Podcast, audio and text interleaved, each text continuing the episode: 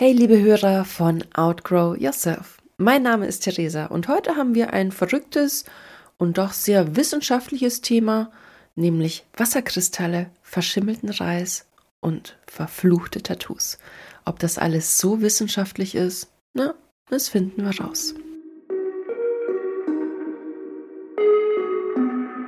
Outgrow Yourself, der Podcast, der dich wachsen lässt, nämlich an dir selbst neue Blickwinkel, andere Perspektiven, Learnings aus der Vergangenheit, um die Zukunft anders bzw. besser gestalten zu können. Das sind alles Formate, die du hier finden wirst. Um wen oder was geht es denn heute eigentlich? Es geht um Masaru Emoto, einen japanischen Wissenschaftler, 1943 in Yokohama geboren, im Oktober 2014 in Tokio verstorben ein Wissenschaftler für Wasser. Und es geht jetzt schon los, er ist sehr umstritten. Denn er hat sich seinen Doktortitel gekauft. Hm, nicht so der feinste Schachzug, den man machen kann. Und trotzdem ist er eine sehr, sehr interessante und auch irgendwo, wenn man sich Videos von ihm anschaut, eine sehr liebenswerte Persönlichkeit. Er hat auf jeden Fall in den 90er Jahren angefangen, Wasser zu erforschen. Und bevor wir da einsteigen, kurzes Hintergrundwissen zu Wasser. Wasser ist ja das Element H2O. Und das Spannende an ihm ist, dass es positiv sowie negativ geladen ist und sehr schnell hin und her flitzen kann. Also es verbindet sich, es stößt sich ab, es verbindet sich wieder. Und das vor allem Besondere ist, dass es flüssig, fest und gasförmig in einem natürlichen Umstand zustande kommt. Also wenn man sich jetzt vorstellt, Gold erlebt man jetzt selten, dass es schmilzt. Bei Schnee wiederum schon. Also einfach durch äußere Witterungseinflüsse kann sich Wasser verändern und das kann nicht jedes Element. Und jetzt wird es besonders fancy. Die Oberfläche der Welt besteht zu 70 Prozent aus Wasser. Ein erwachsener Mensch besteht auch zu 70 Prozent aus Wasser. Der gute Masaru sagt dazu dann auch, das kann kein Zufall sein. Ich für mich sage, wohl. Aber das tut nichts zur Sache, denn noch interessanter wird es eigentlich, dass jeder Mensch bei der Zeugung, also wenn die Eizelle durch das Sperma befruchtet wird, sogar zu 95 Prozent aus Wasser besteht. Jeder Mensch braucht Wasser. Wir würden sonst verdursten. Dass man jetzt über einen längeren Zeitraum nichts isst, das ist verkraftbar, aber ohne Wasser sterben wir. Wenn wir zu wenig Wasser trinken, wir können unsere Funktionen nicht aufrechterhalten. Wasser ist für uns absolut lebensnotwendig. Und das ist, denke ich, wissenschaftlich mehrfach bewiesen. Und jetzt springen wir aber zu Masaru Emotos Forschungen zurück. Er ist eigentlich durch Zufall, durch einen Arbeitskollegen überhaupt zur Wasserforschung bekommen. Dieser Arbeitskollege hat eine schwerkranke Frau gehabt und hat sie durch ich kürze es jetzt total ab, energetisiertes Wasser wieder geheilt. Das ist beeindruckend, lassen wir jetzt aber einfach mal so dahingestellt. Wie ist denn die Vorgehensweise bzw. was wird überhaupt getestet? Alles. Alles an Wasser, was nicht nied- und nagelfest ist, also sprich Leitungswasser, Regenwasser, Quellwasser, Wasser aus Tümpeln, Wasser aus Stauseen, Wasser aus stehenden Gewässern, ähm, genauso aber auch ähm, von Gletschern. Also auch weltweit hat er und sein Team Wasserproben entnommen. Diese Wasserproben wurden dann in Schälchen gefüllt, nicht Reagenzgläser, sondern diese flachen Schälchen. Mir fällt natürlich der Name gerade nicht ein, aber du weißt, was ich meine ähm, auf 10 Grad runtergekühlt und dann bei 5 Grad durch ein Dunkelfeldmikroskop begutachtet. Und hier wird es dann ein bisschen schwierig. Denn von der Physik, ihr wisst ja, ich glaube an die Wissenschaft, jedes Wasser kristallisiert. Jedes. Das ist einfach ein Naturgesetz. Ähm, Masaru stellt es so ein bisschen dar, dass das nicht stimmt.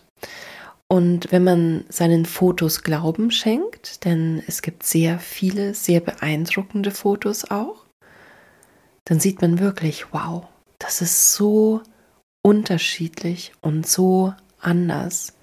Also wie verschmutzte Wasserkristalle, also von verschmutzten Seen oder von Großstädten Wasser ausschaut. Das sind so mitunter nicht mal ausgebildete nicht mal verkümmerte, sondern wo man sagt, was ist denn das? Manche schauen auch aus wie Ölflecken.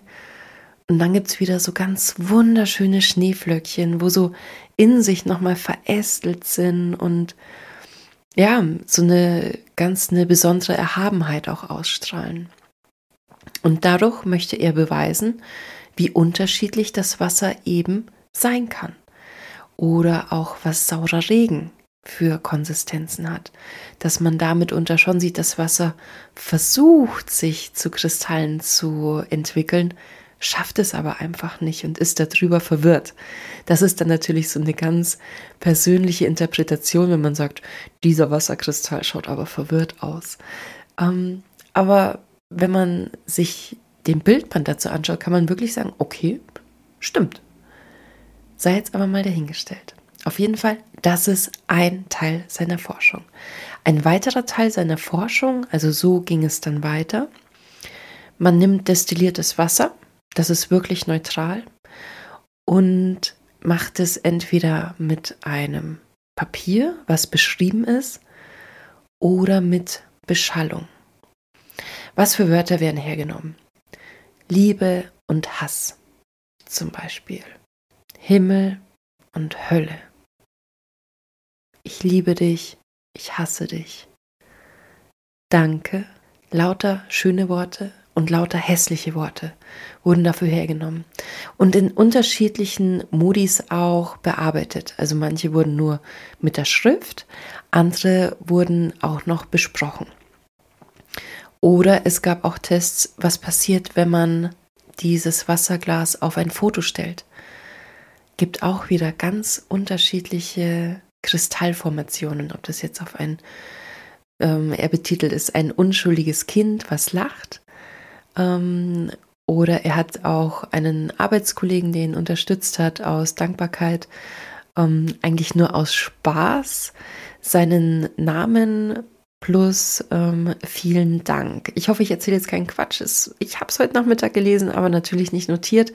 Aber einfach als nette Geste den Namen plus ein Dankeschön in dieses Wasser mit reingegeben und dann diesen Wasserkristall fotografiert. Und es war wirklich ein sehr schöner Wasserkristall.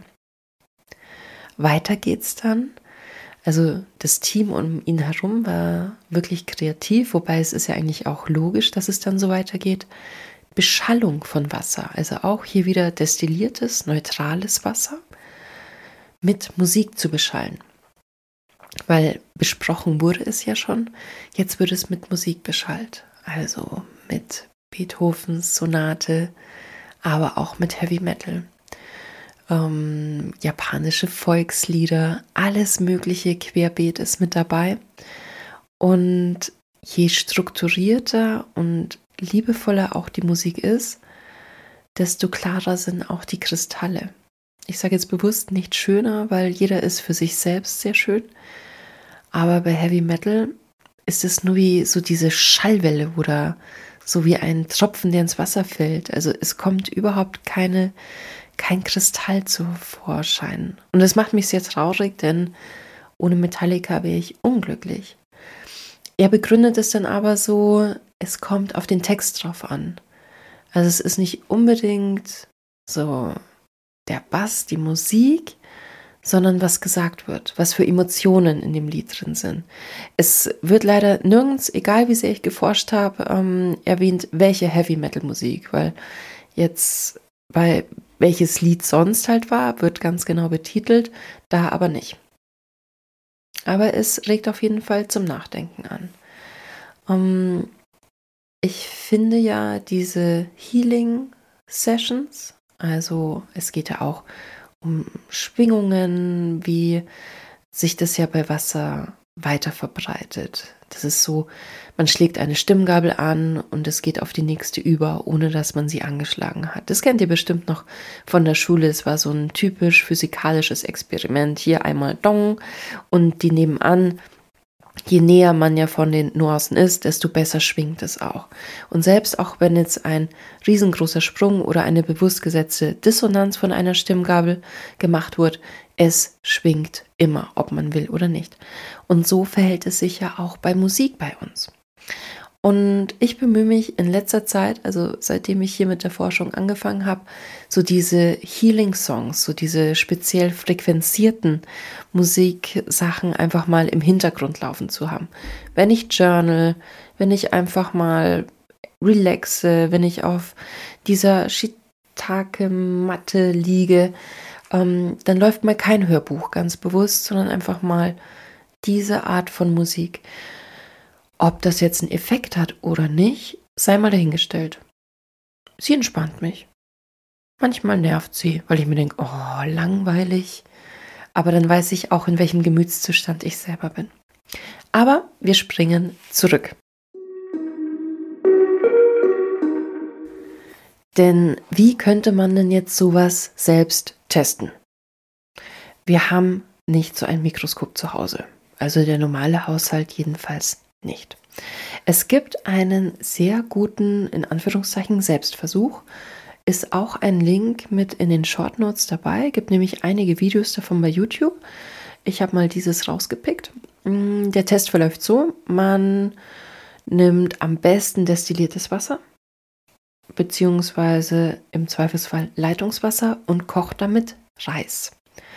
Weil es ja ein Test ist, sollte die richtige Menge gewählt werden und zwei beziehungsweise drei Gefäße sterilisiert werden und auch nach Möglichkeit saubere Hände. Stellt euch einfach vor, ihr würdet Marmelade kochen. Da muss auch alles super, super steril sein. Wir machen jetzt hier einen wissenschaftlichen Test, also reißt euch zusammen, alles ordentlich. Auf jeden Fall, wir kochen Reis. Und wenn dieser Reis fertig gekocht ist, wird in jedes Behältnis Reis zu gleichen Mengen eingefüllt. Verschlossen. Und wir machen entweder oben drauf oder an die Seite ein Papierstreifen, wo drauf steht Liebe, auf dem anderen steht Dummkopf, auf dem anderen steht Ignorieren. Und dieser Test läuft jetzt wie folgt über einen Monat. Ihr sprecht mit diesem Glas Reis. Also es ist jetzt so ein Marmeladenglas, es sollte irgendwo in einem ja, Vakuum sein. Also sieht man auch in dem Video, das ist hier so mit dem Isolationsdeckel. Und ihr sprecht jeden Tag mit dem. Und zu dem Glas, wo Liebe drauf steht, seid ihr natürlich liebevoll. Du bist so schön, du bist toll, ich liebe dich. Also es wird eine ziemlich weirde Geschichte, wenn man hier jeden Tag eine Minute mit dem Reis spricht. Zu dem Dummkopfglas oder Idiot oder Arschglas, ganz egal, auf das wird geschimpft. Und zwar jeden Tag so richtig. Da kommen mal die Aggressionen raus. Du Idiot, ich hasse dich, ich bring dich um, du bist nichts wert. So reden wir mit diesem Reisglas.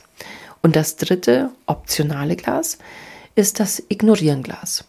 Mit dem macht man einfach nichts. Man kann es mit Verachtung strafen. Einen Blick drauf werfen und sagen, haha, ich ignoriere dich. Bei dem Test vom Masaru, genauso auch wie bei den YouTube-Tests, hier waren alle gleich. Das mit Liebe besprochene Glas der Reis hat angefangen zu fermentieren, der hatte eine schöne Farbe. Da war kein Schimmel. Der aus dem Video sagt sogar, hm, der, der Reis riecht gut, den würde ich sogar essen. Würde ich jetzt nicht. Aber was war mit dem Idiotenglas? Das war verschimmelt. Im Buch von Masaru ist es so eine richtige schwarze, ekelhafte Masse, in dem anderen Video ist es einfach, ja, zu drei Viertel verschimmelt. Und so richtig bäh. Es muss auch schlimm stinken. Und das Ignorierenglas ist so ein Mischmasch aus beidem. So, es hat angefangen zu schimmeln, ist aber nicht komplett verdorben. Diesen Test werde ich ab morgen starten. Und schauen wir mal, was daraus resultiert. Weil das ist ja dann doch wieder so dieser Touch Wissenschaft. Und jetzt springen wir zur dritten Ankündigung, die ich ja zur Einleitung gesagt habe.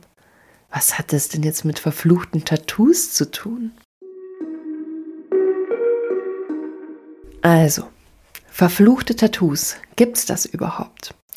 Ich bin bei TikTok drüber gestolpert und es ist ja immer abstrus, wenn man Recherche macht, über was man stolpert und dann sagt, aha, das passt ja irgendwo und irgendwo auch gar nicht.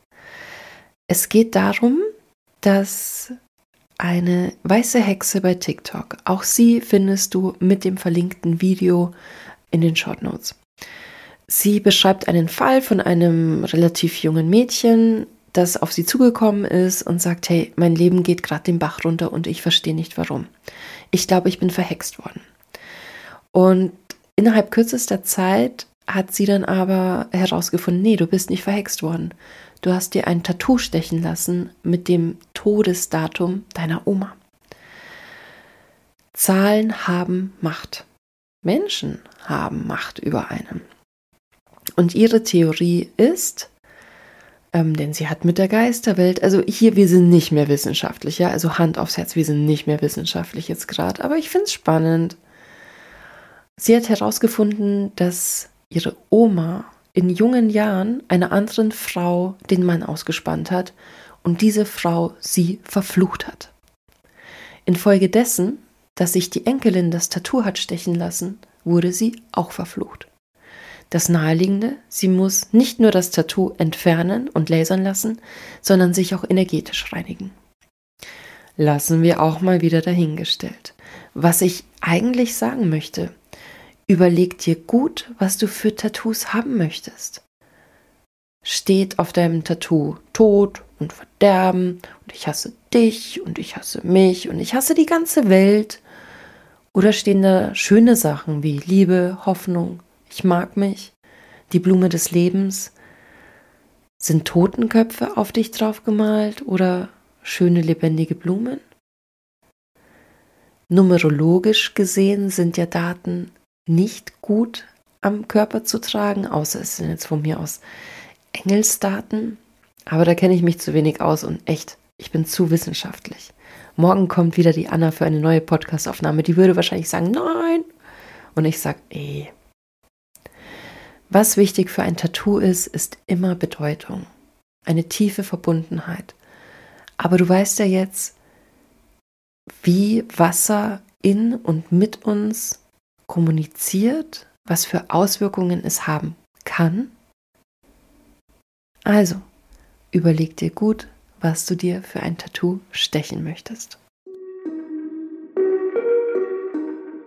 Heute waren auf jeden Fall ganz schön viele Impulse mit Wissenschaft und doch keiner Wissenschaft mit am Start.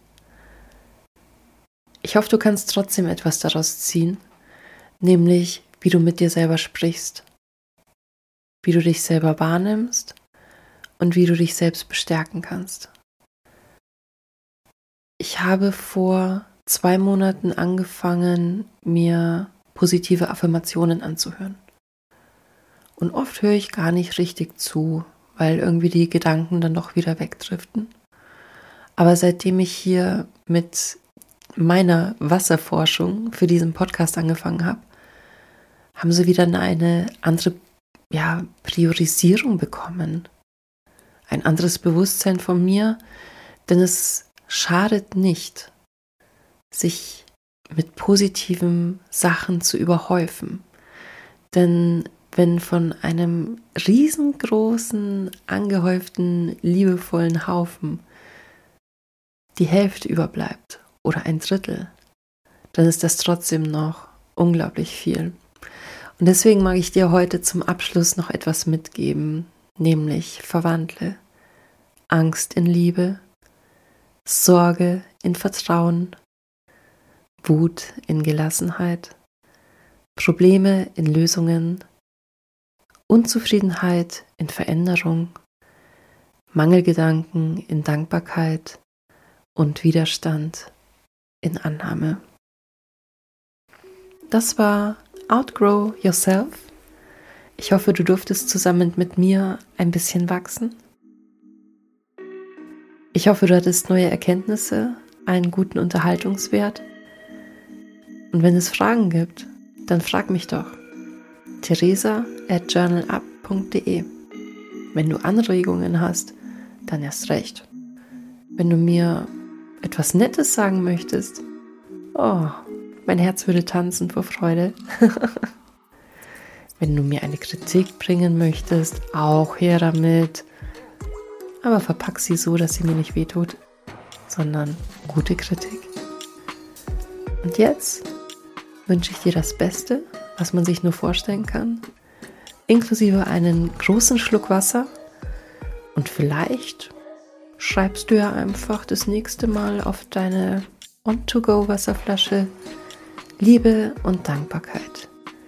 Denn das ist laut Masaru der allerschönste Kristall, den man aus Wasser machen kann.